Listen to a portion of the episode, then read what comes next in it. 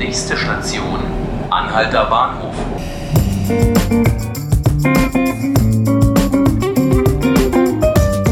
Hallo und herzlich willkommen zu 5 Minuten Berlin, dem Tagesspiegel Podcast. Mein Name ist Julian Gräber und am Wochenende steht schon der zehnte Spieltag der Fußball-Bundesliga auf dem Programm. Dieses Mal haben wir eine ganz spezielle Ausgabe unseres Bundesliga-Podcasts. Denn am Samstag ist Derby-Zeit. Union empfängt um 18.30 Uhr Hertha BSC im Stadion an der Alten Försterei. Es ist das erste Duell der beiden Mannschaften in der Bundesliga und bei mir ist mein Kollege und Hertha-Experte Luis Richter. Hallo Luis. Hi Julian, grüß dich.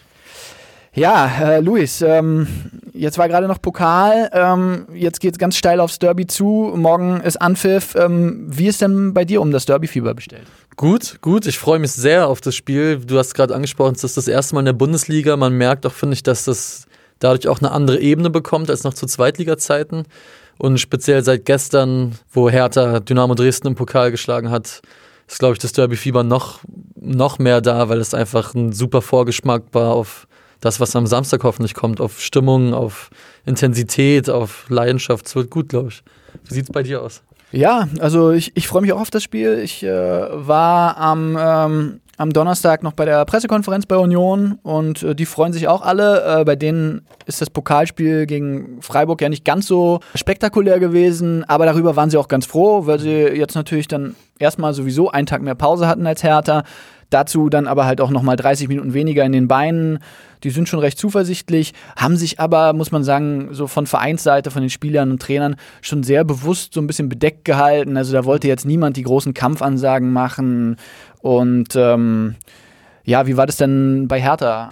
Ja, ähnlich. Also ein Thema war natürlich die die Erholungszeit, da Hertha einen Tag weniger Pause hatte, 120 Minuten jetzt gespielt hat, aber da haben viele Spieler, also Marius Wolf hat darüber gesprochen und Dodi Luke Bacchio, dass das keine Ausrede sein darf und so ein Sieg wie der gegen Dresden in der Form auch einfach eher nochmal beflügelt und dass diese 120 Minuten dann fast schon egal sind bei so, so einem Erlebnis.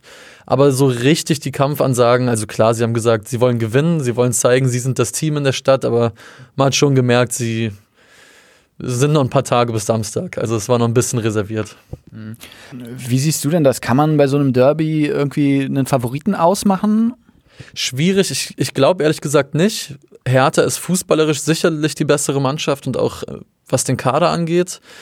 Aber ich glaube, Vedat Ibisevic hat es auch gesagt in einer Presserunde, bei diesem Derby, da gibt es keinen Favoriten. Das ist 50-50. Union ist die vermutlich kampfstärkere Mannschaft. Hertha die fußballerisch vielleicht ein bisschen stärkere Mannschaft.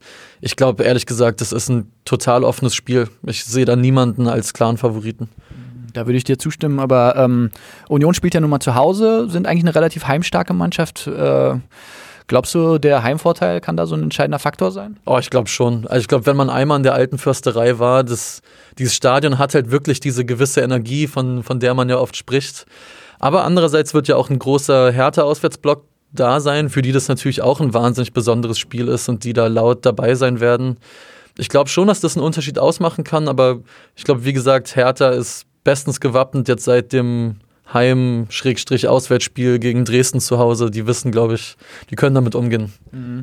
Wenn man sich mal so die bisherigen Derbys anguckt, also die in der zweiten Liga, dann ist es mit dem Heimvorteil ja irgendwie nicht mehr so wirklich gegeben. Also ja. damals äh, gab es einen Auswärtssieg von Union, 2011 in einem Olympiastadion und dann hat sich Hertha dafür zwei Jahre später revanchiert äh, in der alten Försterei.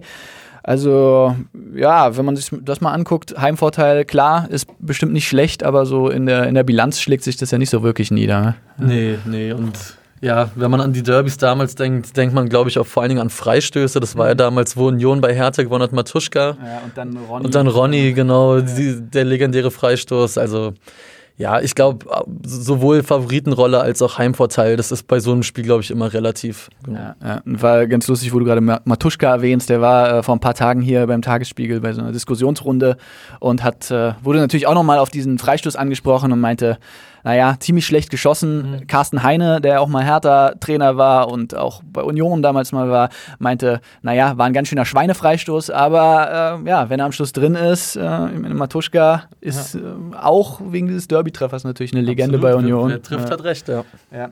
Und vielleicht nochmal als letztes äh, kurzes Thema die Sicherheitslage. Also so ein Derby ist natürlich immer egal ob zweite Liga oder erste Liga, eine Riesenaufgabe für die Polizei. Mhm. Du hast vor kurzem auch einen Artikel äh, geschrieben über die Maßnahmen, die die Polizei jetzt im Vorfeld ergriffen hat. Kannst du vielleicht noch mal kurz sagen, was da so.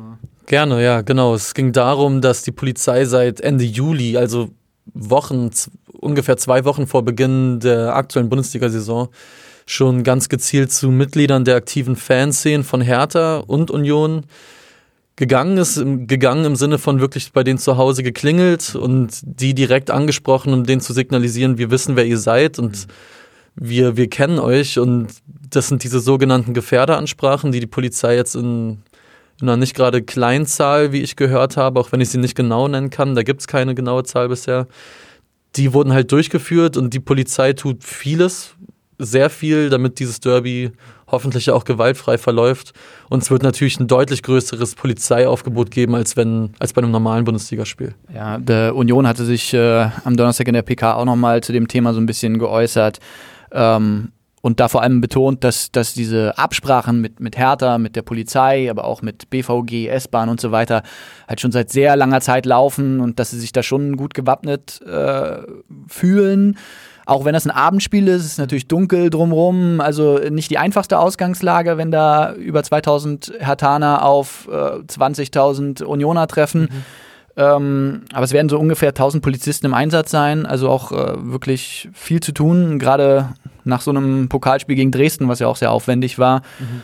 Und ähm, ja, müssen wir mal sehen. Äh, kann man nur hoffen, dass es da beim äh, Kampf auf dem Spielfeld bleibt und äh, das außerhalb friedlich bleibt. Ja. Absolut. Ich, ich glaube, das Wichtigste wird sein und das ist die größte Aufgabe der Polizei sicherlich, die Fangruppen zu trennen, was natürlich nicht einfach ist, wenn die Fans beider Lager aus der gleichen Stadt kommen und auch aus allen Ecken der Stadt.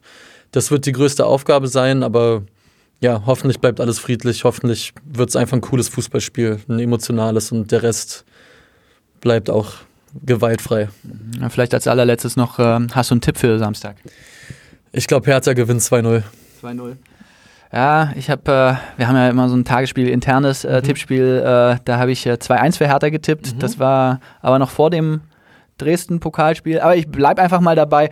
Wobei, äh, ja, als kleine Beruhigung für alle Unioner, ich habe letzte Woche auch 5 1 für Bayern gegen Union getippt.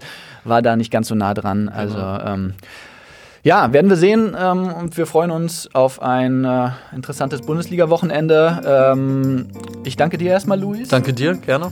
Ihnen, liebe Zuhörer, wünsche ich viel Spaß an diesem äh, Bundesliga-Wochenende. Vielen Dank fürs Zuhören und bleiben Sie sportlich.